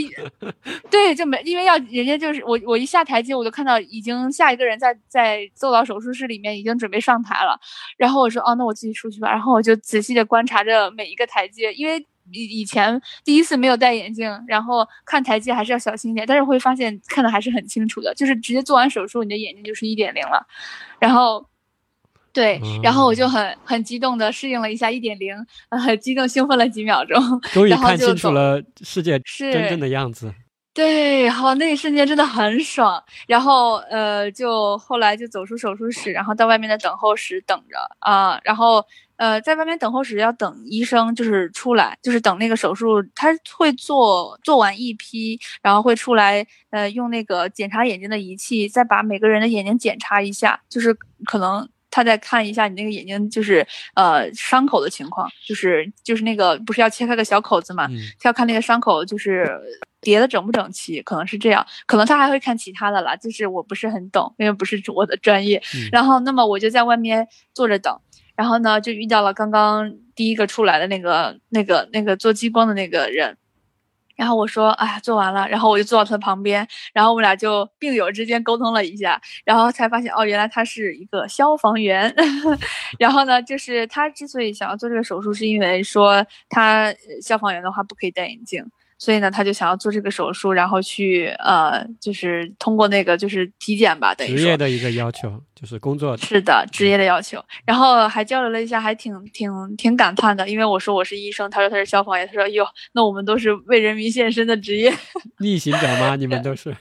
对，逆行者，我们全是逆行者。然后我们还有有一瞬间就还很沉默，你知道吗？就可像电影里面了。就是我说啊，你是做什么的？说我是消防员。然后他过来，你是做什么？我说我是医生。然后大家。沉默，然后说，嗯，大家都很尊敬彼此的感觉，嗯，然后后来呢，就我下一个第三个人就出来了，第四个、第五个就都出来了，然后他们就坐在那里，然后大家就开始互相互相沟通，就互相说自己就是做了，就是自己的整个过程是什么样的，你们做的是什么呀？你们度数是多少呀？然后这样子互相开始交流，然后再过一会儿的话，就开始出现了一个。群体反应就是大家都开始流眼泪，就是因为他因为有那个伤口存在，他也对眼睛也是一种刺激嘛，然后他眼睛就会，呃，就就会流泪，然后他就流大量的眼泪，然后有一个人反应非常激烈，就当时说哇，我的眼睛现在好酸，好酸，好酸，那个酸的感觉就好像是眼睛进了什么东西一样，异物感非常的重，就感觉里面好像他说跟眼睛里面搁了一块石头一样，当时我就很害怕，我说。因为他也做了半飞秒，我也做了半飞秒，这个石头的这种磨砂的这种感觉，只可能晚到，它不可能不会出现的。所以我当时说，我去，跟放了一个石头一样，有这么恐怖吗？他说，对，就是这个感觉。然后他的眼，然后我就看到他的那个眼睛里面流出了很多很多，就是眼泪，就从脸上这样哗啦啦的流下来，跟开了水管一样。然后我就说天呐，这么恐怖！当时我一点感觉都没有，就是我可能不知道为什么，我可能延后一点，就是那个呃那个就是呃这个异物感的感觉比较比较也比较弱，但是还是有一点点不舒服，但不至于说像放了一块石头一样。嗯嗯，然后还有一点刚刚忘了讲，就是他你做完手术之后，你的眼睛这个地方会给你贴两个贴两个那种叫什么，就是保护罩，眼睛的那个眼罩，但那个罩呢是那种透明塑料的，然后它是由一个就是。它类似于就是一面是凹一面是凸的那个样子，然后就是一个感觉是个小锅盖儿一样，然后盖在你的眼睛上，然后拿胶布贴好。这样的话就是防止你用眼睛，就是你眼睛不舒服的时候，你的手肯定会上去，这是一个自然的反应，这是自然反射。所以它为了阻止你去用手去碰你的眼睛，保护你这个眼睛，所以他就给你贴了两个保护眼的保护罩在这儿，贴了个膜。然后，不对对对对，但是不是膜，它是个塑料片，是个罩子。把它对对是个罩子，然后在罩子上有几个小窟窿，那个小窟窿的话可能就是，嗯，透气儿用的，我也不知道，反正就有几个小窟窿，嗯，然后我就在大家都是一副一副那种脸上贴着好几个胶布，然后戴着两个两个那个眼罩，呃，然后坐在那里聊天，然后这个时候，呃，就是。那个旁边那个有一个病友，刚说自己流眼泪流的特别厉害，然后这个医生就进来了。医生进来之后呢，他就说：“来，你们一个一个过来，我看一下你们眼睛。”然后呢，就嗯开始第一个人上去，第二个人是我上去，然后每个人都看了一下。然后我上去的时候呢，他就说：“你的那个，哎呀，不错，你这个伤口基本就是就是叠的很好，就是他。”可能是意思就是说伤口伤就是等于说是对层对的很好，就是这样的话可能预示着之后伤口不会留什么疤痕，就是可能是这么一个意思吧。对，本来刚刚说那个半分秒的时候，就是把那个地方切一个这种比较大的开口，像井盖一样把它掀起来嘛，然后把下面打包取出来又盖回去嘛，等于说你这个盖回去跟开始的那个开口衔接的非常的好，嗯，严丝合缝的可以对对在了一起，嗯，就。比较应该是这么这么个意思，嗯嗯，可能是这样吧。然后后来呢，我就呃就坐回去，然后呢，医生就开始给我们，就是因为可能术后的那些医嘱可能都差不多，就是他就会开始给我们讲说，术后给你们开两个药，一个是呃消炎药，就是那个抗生素，呃一个是抗生素，然后另外一个是人工泪液。还有一个是激素，三种药，然后这三种药的话，每天就回去滴，每天滴四次，然后呃，这三种药都是每天滴四次，然后之后一周之后来随访，就是再回来医院。不不不，呃，是第二天，第二天早上过来，第二天早上就呃过去看医生。应该前面就是比较密集一点嘛，后面慢慢哎对比较密集，后面后面慢慢变松。我不知道是第二天还是过了三天，我忘记了，应该你可能是过了三天，因为我记得第二天早上我就去上班了，应该是不是第二天早上，应该是三天之后，嗯，三天之后去第一次随访，然后这三天的话就是滴激素，然后滴这个呃这个抗生素，然后再滴这个人工泪液，它们的作用分别是激素是用来消炎的，抗生素是为了防止感染。然后人工泪液是为了防止你就是干眼症，就是眼，因为你会流很多很多眼泪，所以而且这里又有一个伤口，所以它很容易产生这个很干涩的感觉。你睁开眼睛没一会儿你就想闭上，这个感觉特别明显。所以这个人工泪液的话，就是为了缓解你这个症状。然后接下来就是术后医嘱已经开好了，我们接下来就是拿药回家就可以了。结果这个时候我从手术室走出去之后，我就开始。可能是见到自己的小伙伴之后，突然一下就是不那么紧张了，然后我就松懈了下来。结果我就跟小伙伴说：“走，我们去吃饭去吧。”然后那小伙伴说：“你戴着这个眼罩，你想去哪里吃饭？” 就这样，然后就很那个要一直戴着吗？戴多久啊？就是戴一周。一周左右，就是每不不是不是你你日常工作是不用戴，就是晚上睡觉的时候要戴，因为他是怕你晚上就是压到你的眼睛嘛。对，不自觉的眼睛一一不舒服，然后就想要去揉眼睛，所以就呃就是去晚上的时候戴，但是白天是不用戴的，白天不用戴。嗯，对，但是我可傻，我以为每天都要戴，所以我。就是就是去去随访的时候呢，就是反正是第二天我还带着，然后那个人说你怎么带着过来了？他说我我说我说不是每天都要带，说不是啊，当然不是啊，你你带一周这还了得？你肯定是只有晚上带啊。我说哦，原来是这样的，可能我当时没听到，然后就还挺挺傻傻乎乎的，这这个用这个只用晚上戴就好了，就是防。那你早早上的话，因为你有意识嘛，那个眼睛就就不要去碰那个眼睛就好。然后我为了防止我就是工作时间，因为我又在医院工作，所以我就觉得我手肯定会很脏，去揉眼睛的话一定会增加它感染的风险。我就给自己又买了一副没有度数的眼镜放在眼镜上，这样防止那个手没事去碰眼睛。后来我出去之后呢，就是到了回到家，哇，然后就开始了那个漫长的六个小时的恢复的过程。这个六个小时是一个，就是从刚开始一点感觉都没有，麻药一过，哇，我那个眼睛就立刻就像刚才那个人说的一样，进了一块石头进去，而且是棱角非常多的石头，就是眼睛就是感觉你闭着眼睛都没有办法缓解那种干涩的感觉。痛吗？就是非常，嗯，痛吗？会会有点呃痛的话不是很明显，什么感觉？胀痛也不是，就是就你感觉你就想象你的眼睛里面进了一堆沙子，就那种感觉。而且这个眼这个一堆沙子，一堆沙子嘛，比如说这个时候刮风了，然后沙尘暴，然后你眼睛进了一堆沙子，就这种感觉。进沙子就是刺痛，然后狂流眼泪嘛。对，是狂流眼泪，然后而且是不停的那种。持续性的，不是说发作性的，是那种一直有。然后我回家好像是回到家坐在沙发上，好像连饭都没吃完，然后我的眼眼泪啊哗啦啦的就滴到我的 滴到我的那个饭里面。我说天呐，这饭没法吃了。然后我就躺到床上去，因为就感觉眼睛，我其实觉一直觉得自己可坚强了，但是我发现我就高估了自己，就觉得还是毕竟是做完手术了，还是要以休息为主。然后我就躺在床上。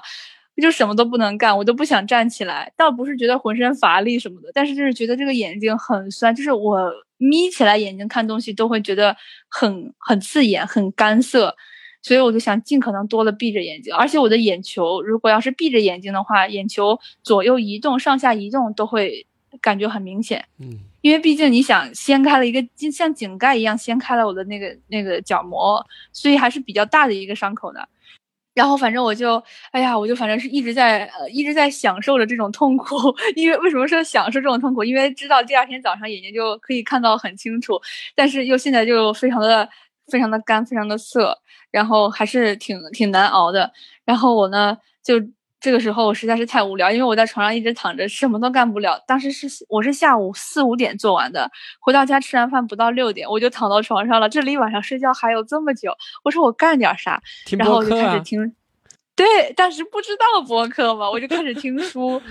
然后听德云社的相声，什么我都试了。然后我还说打开了那个就是那个 Taylor Swift 的演唱会，然后再听演唱会。哎呀，什么事儿我都干了，我特别无聊那段时间。然后，但是我就只能一直闭着眼睛。哎，反正就是熬过那晚就好了。嗯，然后之后呢，我就慢慢慢慢的我就睡着了，睡着了之后，之后第二天早上一醒，然后眼睛感觉就会好好了很多。但是你知道有一个什么感觉呢？就是 眼睛睁不太开。你知道为什么吗？因为流的眼泪太多了，把眼泪就是眼泪流太多，就眼就是泪干了在你的眼上，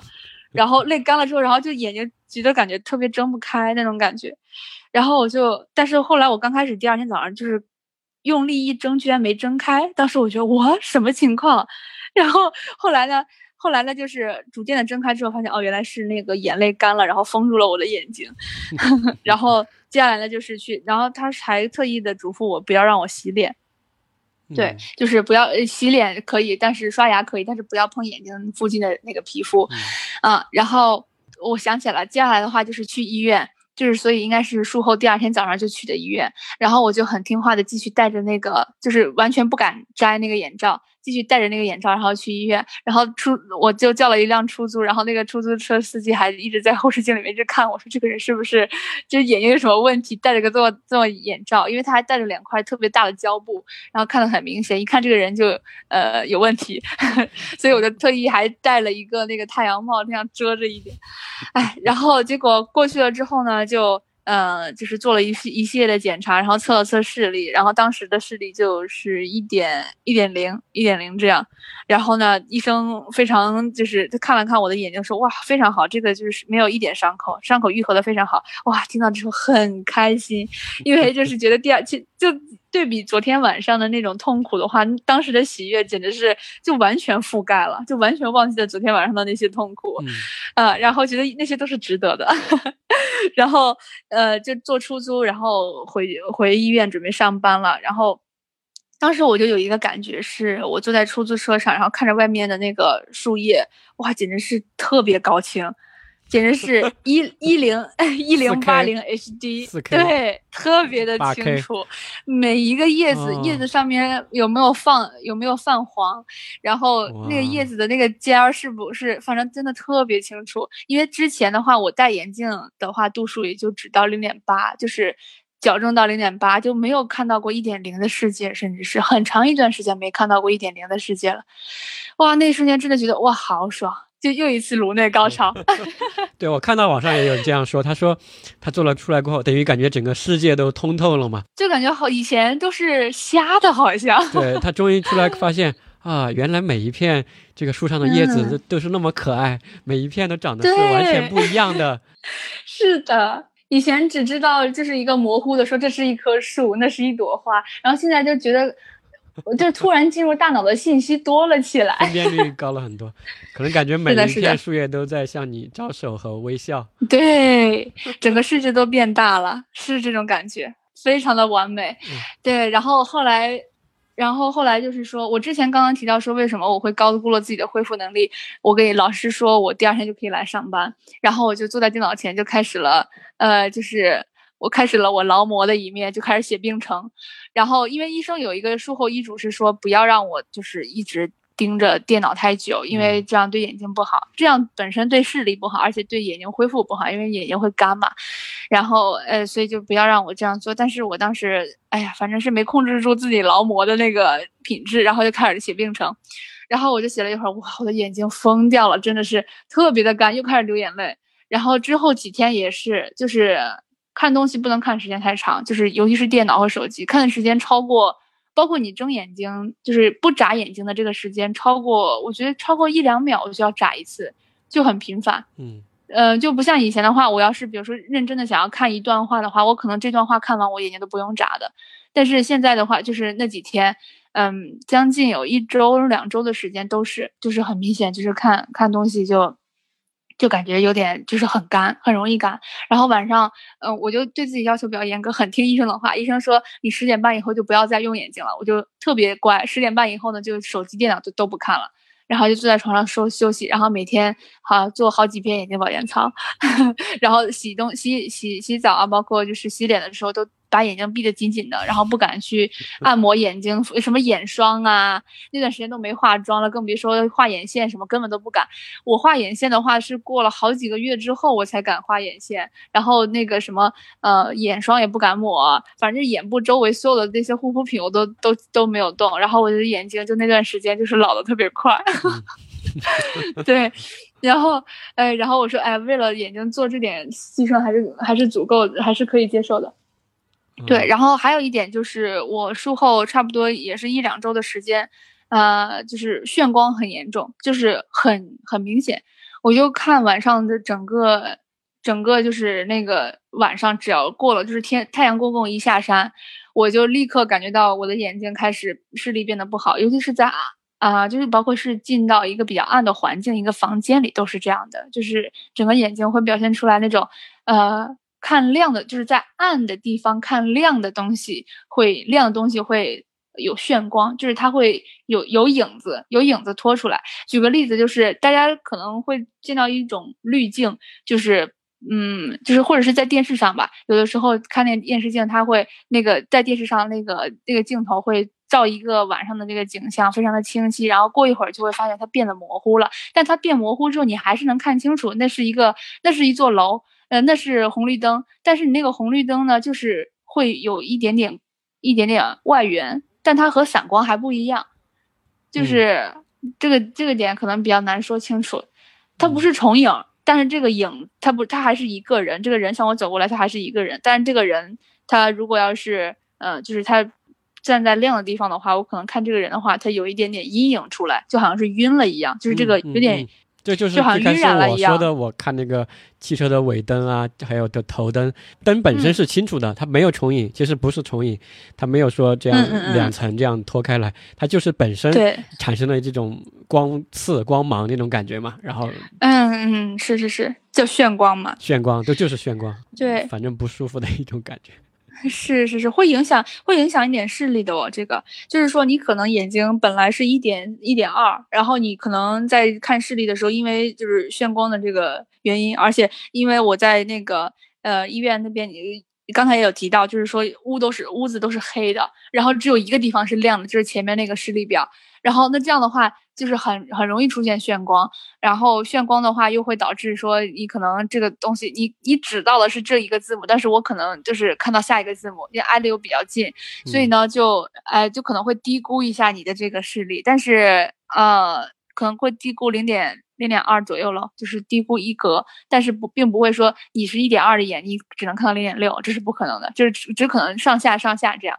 就是说，眩光呢，实际上是有一个是为什么会有眩光，是因为你原来呃，就是削削这个角膜的话，它边缘的地方可能会遗漏掉，就是削不到。那么边缘的这个地方的话，角膜厚度还是你原来的厚度，所以呢，这个时候呢，就会在你边缘的这个地方呢，会产生，就是等于说你边缘的这个地方的度数还是原来的七八百度，然后中间这个地方变成了现在的就是零度，所以你看东西的时候呢，就是两个。两个就是度数的眼睛在看，懂我意思吗？所以才会出现眩光。所以你之前呃中间就比如说这个看亮这个地方，这个人呢是呃这个人是呃这个人，但是他旁边就是这个人外缘这个地方呢就会比较晕一点，就是因为这个七八百度的这个厚度，这角膜的厚度还存在，所以才会看到就是有点晕。嗯，而且为什么只有在黑的地方才会出现？是因为你黑的时候，呃灯光一暗，你的这个角你那个瞳孔会扩大。你瞳孔一扩大的话，很可能就扩张到，就是扩张到就是超过你这个原来厚度的角膜的这个地方了，所以就但是在嗯那个对对对，把它露出来了，对对对。然后在亮的地方的时候是瞳孔是收缩的，所以就不会影响，中间都是好的，对对对。是，其实结合上面冰淇的这些经历嘛，我相信大家对整个流程已经嗯非常的了解了。听众中吧，如果有人想去做这个。手术的或者做这样一个操作的，就是想给大家一些就医的建议吧。就我自己的话，也是最开始我说的那个嘛。最开始我觉得都还不到说我究竟选哪个医生，选哪个术士啊，选什么医院。我觉得最开始还是说自己先想清楚自己为什么要去做的这样一个问题。不是说我要跟风去做，不是说这个东西它很成熟了我就要去做一下，而是因为，比如说你确实是因为刚冰淇提到的，比如说你是一些职业的原因，我是飞行员，我是这个消防员，或者一些很特殊的职业需要把这个眼镜摘掉，或者说是运动员，或者另外的话可能是影响到了你的这个生活。确实戴着不好看呀，非常影响美观呀，啊，类似这样的一些，呃情况吧，就从自己出发，想清楚了，再往下走，再说什么选医院、选医生，然后选医院、选医生这里的话，呃，刚刚冰淇的一个建议可能是说他对公立医院比较熟悉嘛，但其实这个东西除了设备很贵以外，我自己觉得哈，还是选医生还是要放在第一位。其实前面我们提到，无论是半飞秒也好，全飞秒也好，还是这个激光也好，其实它都只是一个工具，但是不同的。呃，医生吧，你可以说不同的厨师来基于这种食材来做这道菜，来做这个操作的话，其实是人为的因素吧，或者他的经验啊，做的一个例数啊，其实是有很大的影响的。所以说，我的一个建议就是说，你在选择这个准备去做过后，第一选择的还是选。医生，不管是公立医院也好，私立医院也好，这个医生的背景啊、学历啊，还有他做过的同样的这些的一个操作的案例数吧，他做过，比如说上万例，那肯定就是没有什么问题的，就这种是比较靠谱的。这些信息从哪去打听呢？一个就是从官网嘛，有的医生会写；还有的就是从以前我们提到的一些线上咨询的 APP，你可以接在线去找到这个医生。还有一种就是跟医生的，就就是说。比如说像冰淇淋那样，比如说你第一次见到了这个医生呢，无论是年轻医生也好，还是主任也好，其实你在跟他沟通的过程中，其实你对这个医生还是有一个很初步的判断了。如果你觉得你跟这个医生沟通过程中，就感觉不是很舒服，或者说有什么。一点不对的感觉，其实你是可以相信自己这个感觉的，你就可以打住，就有可能有一些问题。对，如果你跟医生沟通的也很顺畅，他的背景信息你也比较了解和信任，那这个时候再往下来讨论术式也好，或者选用什么这个设备也好，这些都是比较顺理成章和比较容易的啊，双方的沟通也呃比较融洽嘛，跟医生一起来选择你这个需要用的这个术式。然后术式的选择的话，其实刚刚也提到了，就其实是根据你术前的这个检查结果来进行一个量身的定做，要么就是半飞秒，要么就是全飞秒啊，这两个可能是。可以作为一个首选的，具体选哪一个，根据医生的一个建议吧，和你自己的一个情况，还有结合你做了过后生活的一个情况嘛，需要请多少天假呀？这样子。哎，这里可以请问一下冰淇，就是假设有一个人或者我们自己吧，想去做这个手术，比如说后面要我要请一周假嘛？或者一个月我都要做好一个不能有大量工作这样一个准备嘛？比如说学生，我呢要把我暑假都空出来吗？还是说我就是一个上班族？对啊对啊，我也想问，我也想问，像我这种做了。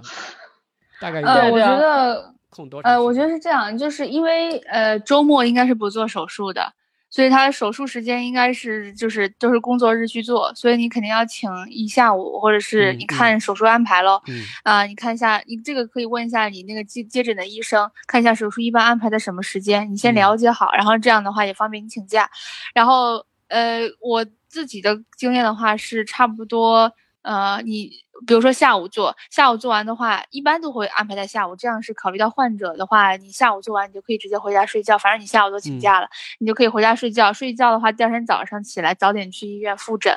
完了之后你就可以上班了。啊，大概是这样。就半飞秒的话是这样，其他的话像激光手术恢复时间可能会长一点。激光手术的话，我听那个。病友 讲，他说是大概一周，就是有三天的时间肯定是要请假，在家就是呃是制动状态，就是没办法干任何事情，三天。这个激光手术是这样的，然后全飞秒的话，因为当时没有人做，所以就不是很清楚。全飞秒是更快的，因为它没有就是去切这个井盖嘛，对，它几个小时就恢复了。我看到的一些资料哈。哦。等于就是还挺厉害的。做全飞秒和半飞秒，等于像你这种半飞秒吧，就是你其实隔天再隔天就可以正常工作了，就这样的。是。呃，不会特也不会影响特别大，我感觉。就是如果手术成功了的话，如果你就是非常明显不舒服的话，那可能要去医院就是看一下。但我的话是自我感觉良好，所以就觉得就可以，就是就是其实第一天的话，术后第一天感觉还是比较明显，然后第二天其实就就大大咧咧了。第二天好像我就把沐浴乳弄到眼睛里去了，好像，当时把我慌的呀！我说天呐，进去了，眼睛沐浴乳进到眼睛里去了，怎么办？怎么办？然后赶紧我就去滴那个人工泪液，你知道吗？吓死我了！赶紧就哗哗把它冲出来。嗯，所以说就是比如说我们的一些上班族啊，比如说我周四下午或者周五下午去做了，其实周末一过，如果没什么问题的话，其实是回到一个比较正常的呃工作学习的状态了。然后只是稍微注意这些用眼的卫生嘛，和医生的一些交代啊就可以了。其实整个体验还是很不错的。对，很好，很好。而且刚刚我想到你说的这个井盖那个比喻啊，我就想到了以前那个比喻，就是眼睛不是心灵的窗户吗？你做这个半分秒，就是相当于把你的窗户打开。哦，下面做一个操作，是是是，这个心灵的窗户给你关回去。嗯哼嗯嗯，是是是，通透了就。啊，那么今天的话，我们大致就是跟大家分享了一下，就是呃视力矫正手术其中的两个吧，激激光手术稍微提了一下，然后半飞秒的话，主要就是我的一些个人经历。那么当然，我个人的经历不能代表所有的这些全体的这些个人，不能代表整个整个群体嘛。所以呢，每个人呢还是要有每个人自己的就是不同的。呃，经历，所以呢，每个人都还是尽，就是如果想要去真的想要去做这个手术的话，还是建议各位呢去，呃，像刚才杨迪提到，去正规的医院，比如说像公立医院呐，找到一个比较呃合适的这个医生，然后比较靠谱的这个医生，然后去做一些咨询，然后。做一些咨询之后呢，医生呢肯定会就是，如果是一个好医生，如果是一个正规的这个医生的话，他一定会根据你的呃所有的检查的结果，然后为你选出一个最优的、适合你的一个手术的。那么，不过呢，做完这个手术并不是就是彻底解决了，就是像是做阑尾手术一样，切了阑尾永远就不会阑尾再发炎了。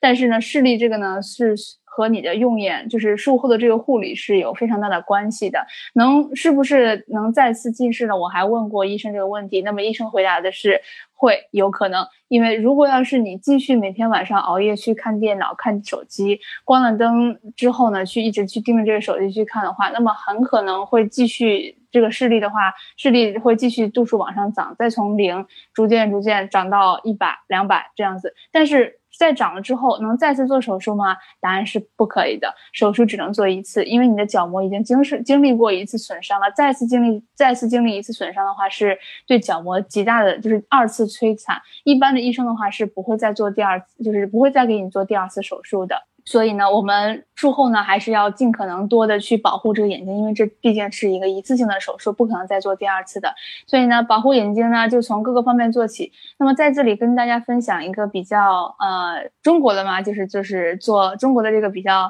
大家都众所周知，就是眼睛保健操。那么眼睛保健操的话还是比较呃比较好的，会能尽快的，就是能很短的时间内缓解你的眼睛的疲劳。因此呃大家就是眼睛疲劳的时候，可以试着做一下眼睛保健操。我们从从老一辈就传传过来的这个经验，到现在都还是都现在还在延续，所以可见它应该是有效果的啊。那么还有一个呢，就是呃，外国的话提倡一个六六六的一个方法，就是呃不不不是六六六，是二十二十二十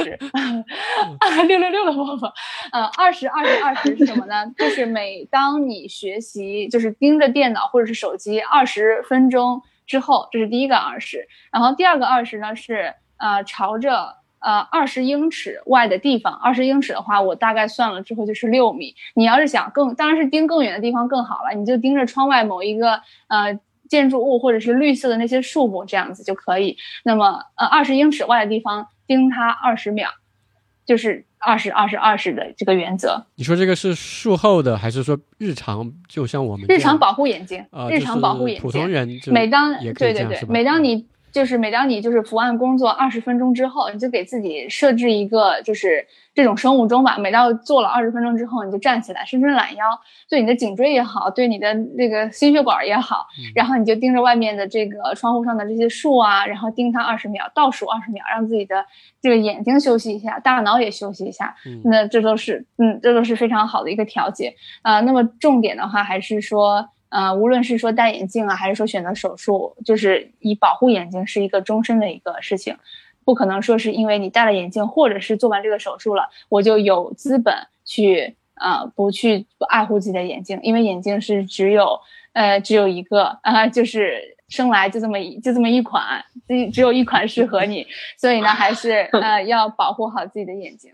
大致就是这样。那么感谢大家今天的收听，我们下期再见，拜拜。我们下期节目再见，拜拜，拜拜。